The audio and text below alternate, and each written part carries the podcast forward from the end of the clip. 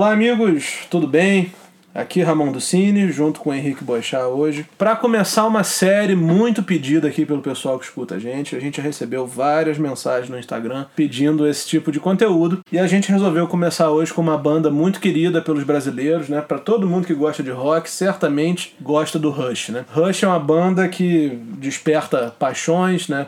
Pelo menos da nossa parte, nós dois somos apaixonados pela banda. E aí a gente decidiu fazer uma série de, de episódios aqui no Abduzidos, contando a história do Rush, baseado em sua discografia. Né?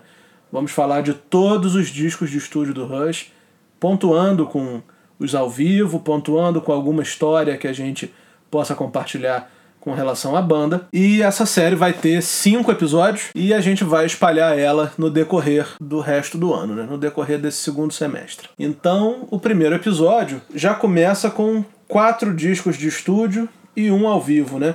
Mas antes da gente falar quais vão ser os discos, eu queria pedir que vocês não deixassem de seguir a gente aqui nessa, nessa plataforma de streaming que vocês estão ouvindo. Segue a gente, isso é muito importante. O retorno de vocês é que faz o podcast ser mostrado para mais pessoas.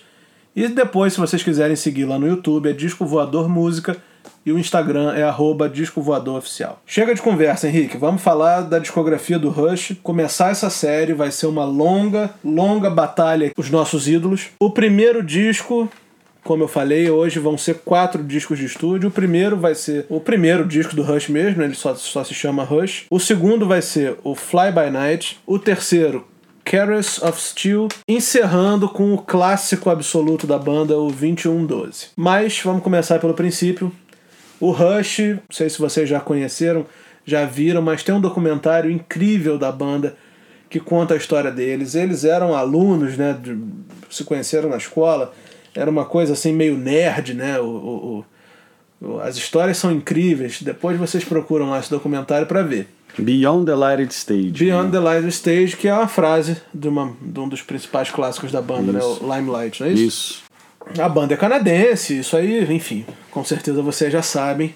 Mas eu queria, Henrique, que a gente começasse justamente falando do primeiro disco da banda. Que ano é o primeiro disco da banda? 1974. 74. Era nessa época mais ou menos que a banda estava excursionando junto com o Kiss ou foi depois? Foi um pouquinho depois. É, é, nesse disco. É, foi um pouquinho depois, sim. Nesse disco aqui, na verdade, ele ainda era com o baterista anterior, né? Que era o John Rutsey.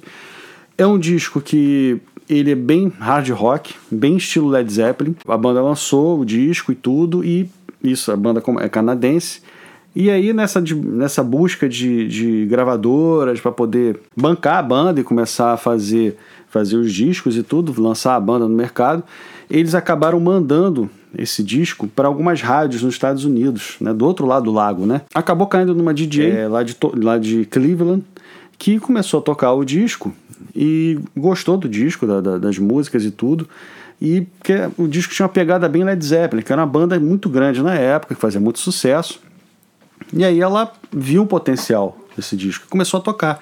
E as pessoas ligavam para lá pedindo o disco novo do Led Zeppelin, o disco novo do Led Zeppelin. Ela falou assim: não, esse é o disco do Rush, que é uma banda canadense que está começando agora e tudo. E aí começou a, a, a carreira da banda a deslanchar. Isso é interessante a gente pontuar, porque muita gente atribui o Rush ou atrela o Rush ao rock progressivo, né?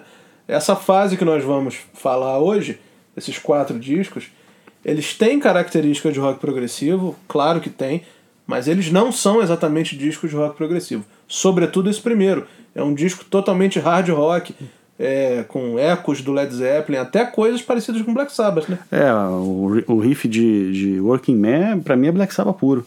É, o, o Rush, na verdade, eu acho que nunca teve um estilo certo. Cada fase é, é, é, de um estilo. Por exemplo, essa primeira fase, hard rock, com algumas coisas já de progressivo, músicas mais complexas.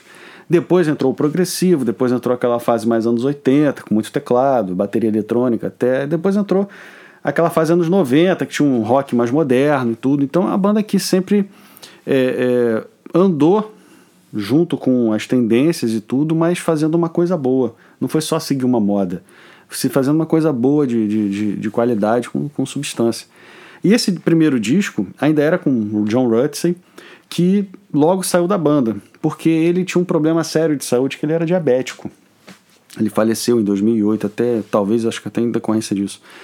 E para uma, uma, um cara que é diabético, né, novo, um cara jovem, excursionar com a banda desse é, é, é, nessa forma, já a banda já lançando, estourando e tudo, o cara, o cara não ia aguentar, porque é bebida, é comer mal em estrada, aquela coisa toda. Para uma pessoa que é diabética, ela não ia durar muito. Então, isso talvez tenha sido maior, maior, uma maior razão, também tinha razões é, de ordem pessoal, e aí ele acabou saindo da banda.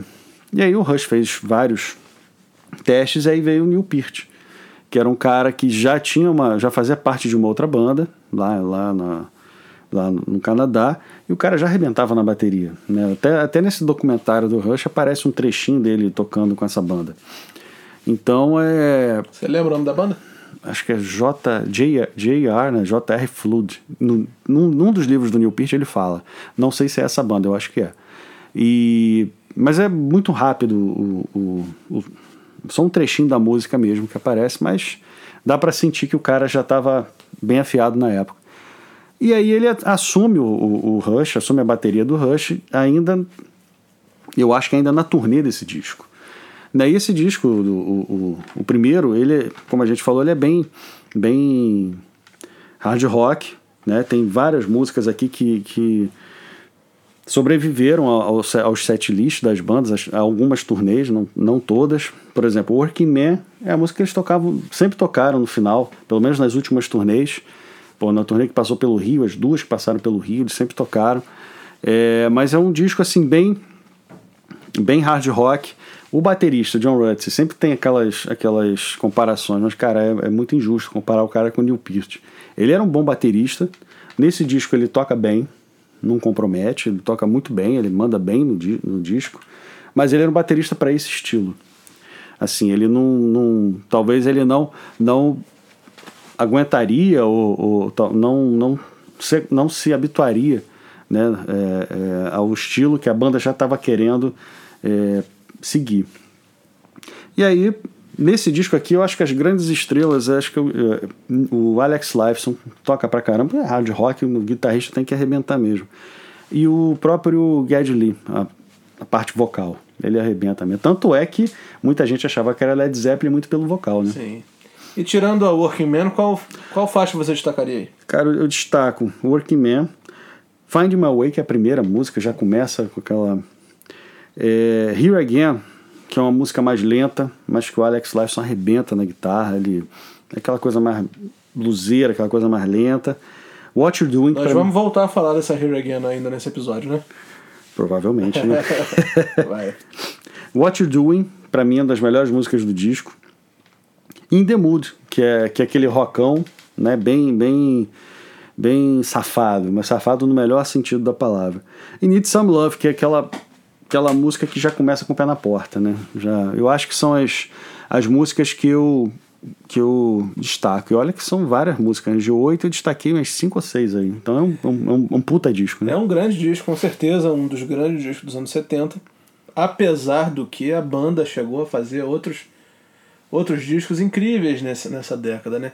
Como é o caso do próximo, né? O Fly By Night que já tinha o Newport na bateria. Sim. Ele, ele já estava aí, você vê imagens de arquivo daquela época, ele já tinha uma bateria enorme atrás, atrás do Geddy Lee, do Alex Lifeson. É, esse disco, na minha opinião, já tem alguns ecos do progressivo. Com certeza. Algumas coisas assim que, que remetem ao progressivo. Eles já estavam é, começando a deixar o hard de lado. A própria música Fly By Night, para mim, é uma, um exemplo disso, porque é uma letra muito longa. E, e tem também a By Tori The Snow Dog, que pô, foda pra caralho. É, esse disco, esse disco eu vejo que ele é um, como uma transição.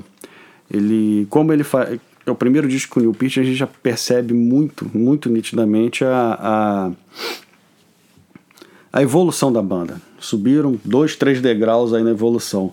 Justamente porque quando entra um, um, Acho que isso acontece com quase toda banda quando ela, ela acaba é, é, adquirindo, entre aspas, né, um, um, um membro que, que, que, seja um cara emblemático, seja um vocalista, um grande vocalista, seja um grande guitarrista ou baterista, que acaba que acaba elevando a banda, fazendo com que a banda alçasse voos mais, mais artísticos, voos mais altos. E, e, o, isso foi o caso do Neil Peart com Fly By Night, porque a gente já começa com Anthem, aquela música Anthem, já começa com ele arrebentando na bateria, e você vê que é uma música de hard rock, mas que talvez não se, é, é, se encaixaria tanto no estilo do primeiro disco que ela já tem um pouco uma, uma, complexidade um pouquinho maior. Apesar do que no Fly By Night tem, tem a, a Between, Beneath and Behind, é, Best I Can, que já são músicas um pouco mais diretas, que também poderiam estar no primeiro disco. Então, por isso que ela é um pouco de transição, esse disco. Essa By Tori do Snow Dog, ela já, ela já é o primeiro prenúncio de, daquela tendência do Rush fazer músicas mais complexas. Uma música de oito minutos, que conta uma história, que tem vários climas, vários andamentos. Também assinada pelo Neil Peart. É, também assinada por ele. Porque ele, além de ser o, bate, o puta baterista que era, ele era um grande letrista. Eu acho que o Neil Peart era tão bom letrista como era baterista, quanto baterista. Então é, é ele já começou a assinar várias letras nesse disco. E esse disco é uma música que eu gosto muito, que, que ela nem é muito. Além dessas músicas todas que eu falei, eu gosto muito de In the End, que é a última música. Que ela começa assim, bem aquele. aquele aquela clima bem contemplativo, que eu, eu gosto muito dessa música. É uma música bem. bem eu, eu adoro, né? Então é um, é um grande disco, um, grande estreia do Neil Peart. É uma, a gente aí vê que como a, a, a banda já tinha muita, muita lenha para queimar. E tem uma coisa interessante, só para a gente encerrar aqui o, a fase do Fly By Night, justamente é que é, é complicado a gente falar sobre capa de disco num podcast, porque vocês não estão não estão vendo, né? Mas a capa do Fly By Night inaugura uma série de capas icônicas no Rush né, que para quem conhece a discografia do Rush sabe que tem capas incríveis como a do próprio Moving Pictures, mas essa capa do Fly By Night é linda com essa coruja, linda. né, olhando, olhando para quem, para quem tá vendo o disco, né, para quem tá comprando o disco. E eu acho que é o início, realmente o início de um de uma grande fase do Rush. A gente, como eu disse no início, nós não vamos falar sobre a fase 100% progressiva nesse episódio mas nós ainda vamos falar de outras músicas aqui com características progressivas.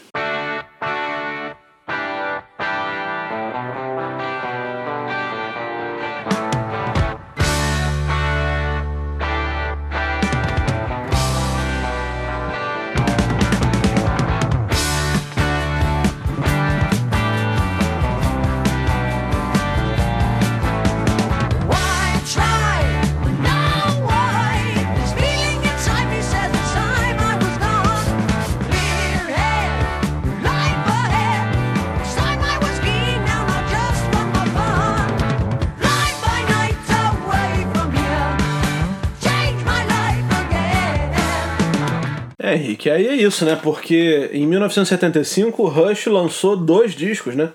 O Fly By Night e o próximo, que é o Caress of Steel.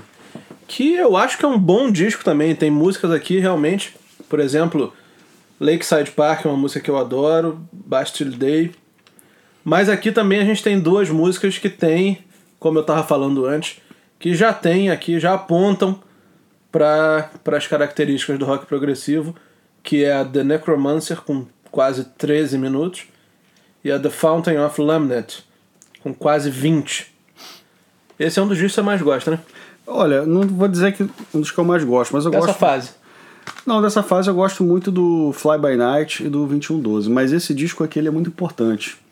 Eu acho que não, não haveria 2112 se, se esse disco aqui não existisse.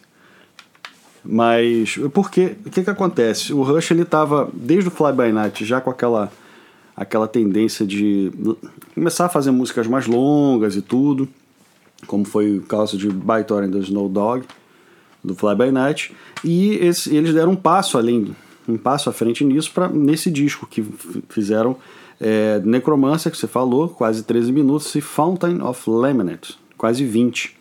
Só que esse disco, ele foi, é um disco meio incompreendido pelos fãs, por alguns fãs, né?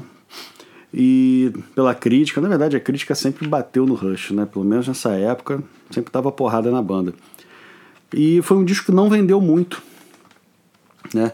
Ele, a, a turnê também foi uma turnê também não muito bem sucedida, tanto que a gravadora chegou e falou para a banda que o próximo disco tinha que ser mais ou menos nos moldes do primeiro, assim, do primeiro, talvez do segundo, mais, mais voltado para Led Zeppelin, aquela coisa toda, que é para poder vender, porque o Led Zeppelin ainda estava no auge e todo aquele estilo também vendia. Só que a banda, reunida com o empresário deles, talvez, chegou e decidiu que não, eles vão seguir a linha, de, a linha artística que eles querem seguir, mesmo que isso custasse a, a, a carreira. Né? Isso para um próximo disco que viria a ser o 2112, mas isso aí eu já vou contar quando chegar nessa, nessa fase, da, nesse disco. E aí foi um, eles começaram a tocar em lugares menores, com menos gente, tudo, mas é um disco que, assim, a gente hoje, com distanciamento do tempo, a gente entende a carreira do, do, dos caras. Né? É, é, você entende a evolução musical dos caras, mas você imagina na época, se a gente tivesse na época, se a gente recebesse um disco desse, a gente não, talvez não iria entender. Falei, pô, mas duas músicas longas, vindo de um disco anterior, só tem uma música mais ou menos longa e as outras músicas mais acessíveis. Então talvez, talvez, eu não posso cravar uma certeza, mas pode ter sido isso, é, essa estranheza que os fãs tiveram, né? Mas, é, mas esse disco ele tá longe de ser um disco ruim. O disco que tem Bastille Day, Lakeside Park, então não pode ser um disco ruim. Duas músicas fantásticas que, pô, fizeram parte aí do, do, do set list dos shows, pô, até a turnê seguinte, pelo menos. Eu acho que até outras turnês também tocaram Bastille Day. Com certeza. Eu acho, eu acho que até turnês mais recentes, antes deles acabarem, tinha pelo menos uma das duas. Eu né? acho que era Lakeside Park, nessa última. Lakeside Park, é. Acho que foi Lakeside Park. Então eu acho que é um, é um ótimo disco. Né? É, o problema é que ele é precedido pelo 2112, então, que ajuda a ofuscar. Né? Precedido, não, sucedido pelo, pelo 2112. Mas eu não, não, não, acho que esse disco ele seja ruim, não. Eu acho ele um ótimo disco. Tem, tem a segunda música que é I Think I'm Going Bald, que é um, que é um bom, bom rock and roll. Lembra um pouco, o riff inicial lembra um pouco de In The Mood. Né? É uma letra um pouco mais, mais não vou dizer bobinha, não, não é bobinha, mas é, mas é, é uma letra um pouco mais voltada para o humor, né? Neil Peart, porque é um cara que era mais cerebral e tudo, vai fazer uma letra um pouco mais leve, com humor, às vezes a gente estranha um pouco, mas é um, mas é um ótimo disco, eu gosto. Eu, não, eu cravo, eu cravo aqui que o disco é bom. Tu sabe que eu, eu, olhando assim, pensando agora justamente nesses três discos que a gente falou, olhando, lembrando dos outros dois e pensando nesse, tu sabe que eu acho que o meu preferido dos três é esse? É? Dos três, né? Do, pensando no primeiro, no Fly By Night e esse Isso. aí, eu acho que o meu preferido é esse. Eu tenho um certo um certo carinho com esse disco. Eu, essa música Lakeside Park eu acho muito legal. Muito Ela é linda, é mesmo. muito bonita, tem um trabalho de guitarra maravilhoso. É, e eu tenho, tenho um carinho por esse disco. Eu, eu diria que o meu preferido dos três é esse. É, mas é, é, uma, boa, é uma boa escolha. É uma boa escolha.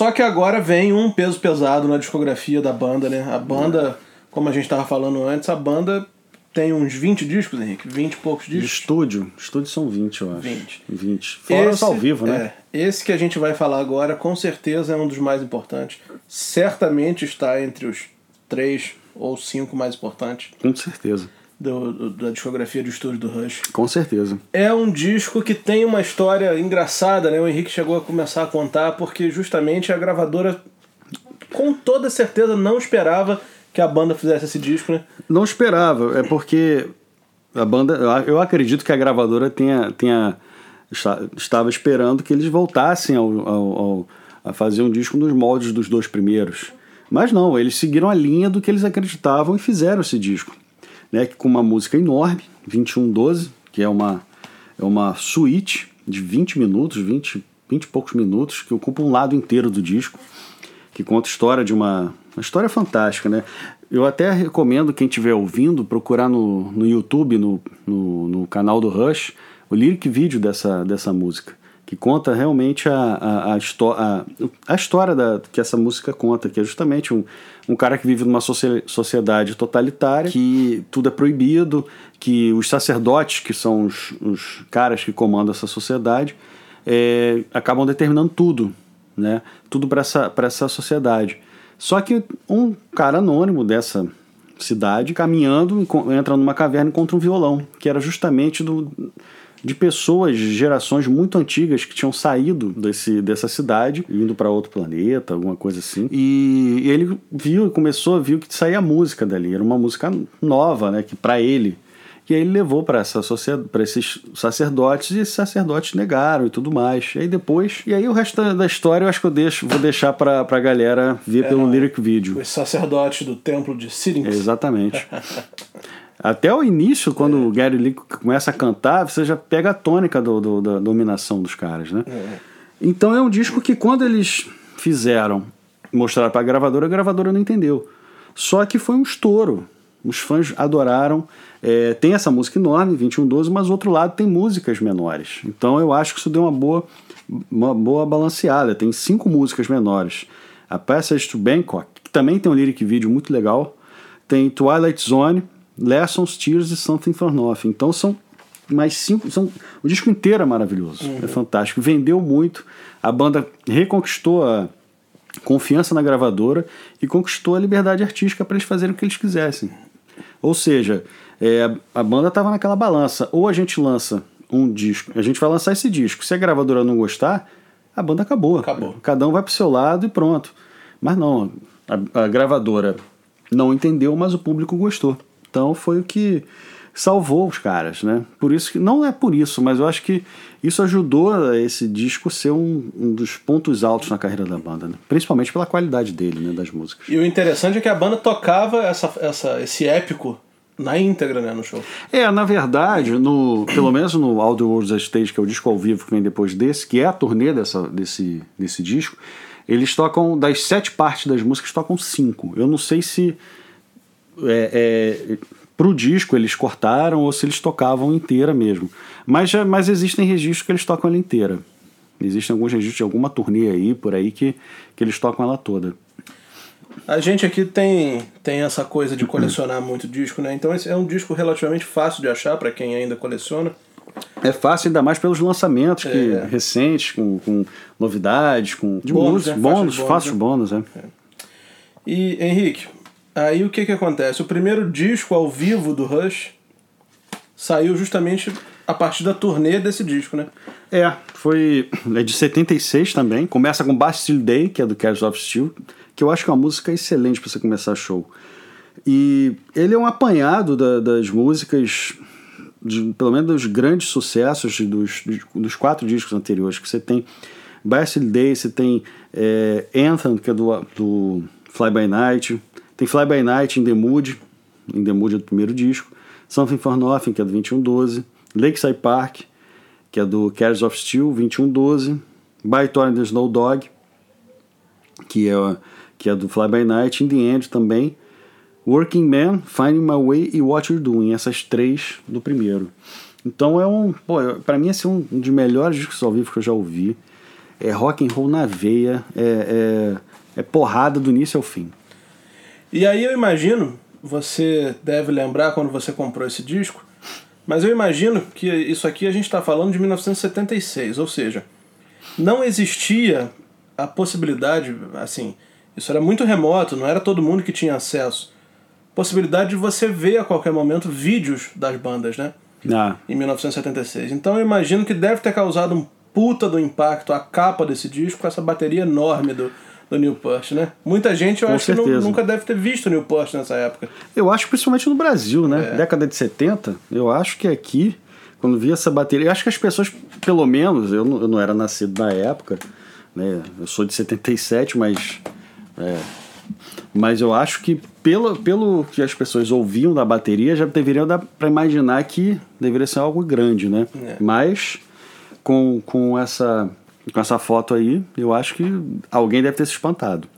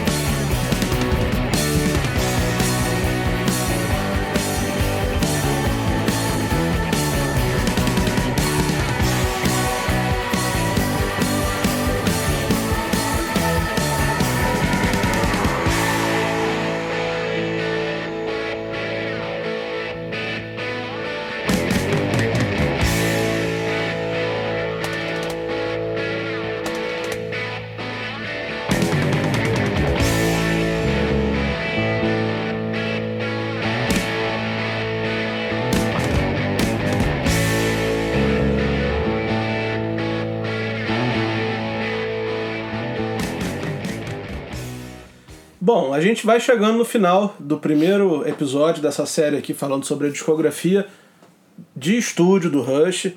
É, lembrando mais uma vez que a gente vai fazer cinco episódios, esses cinco episódios vão estar espalhados por esse segundo semestre aí. Até o final do ano a gente vai lançar todos. Nesse primeiro episódio a gente falou da primeira fase do Rush, os, os quatro primeiros discos do estúdio e o primeiro ao vivo. Rush, Fly By Night, Caress of Steel, 2112 e All the World is a Stage, que é o, ao vivo. Você, Henrique, se tivesse que citar aí uma música de cada disco Rapaz. pra galera acabar de ouvir aqui o podcast e ouvir, qual seria? É, Do primeiro disco, Working Man, que eu acho que é, não, não é a minha preferida desse, do primeiro disco, é, é uma das que eu mais gosto, mas eu, eu, eu boto Working Man porque, por ser uma música é, emblemática desse disco. Do Fly By Night, Anthem, Cares of Steel, eu boto Lakeside Park, pra dar uma balanceada que ela é mais lenta e tudo. 2112, vou botar 2112, a, toda, a suíte inteira. Pronto. E o Outdoors at Stage, Outdoors at Stage, se eu for pegar uma, uma versão ao vivo, eu boto What You're Doing, que é do primeiro disco, essa versão ao vivo tá fantástica. A minha seleção vai ser Here Again, primeiro disco. Fly By Night vai ter By Thor e The Snow Dog, Ótimo. porque eu sou um grande fã de prog, então tem que ter prog. Carrots of Steel, terceiro disco. The Fountain of Lamnet, 20 minutos de porradaria comendo. 2112, com certeza The Twilight Zone.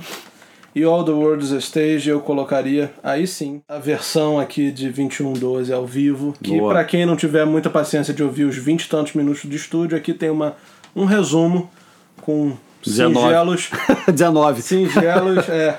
16. 16 minutos. Gente, muito obrigado aí pela audiência de vocês. Mais uma vez, daqui a pouco, não sei quando, a gente vai colocar a segunda parte desse, desse especial. Aí sim nós vamos falar dos discos da fase progressiva do Rush. Também são cinco, Henrique? É, são quatro, são quatro de estúdio, mais um ao vivo.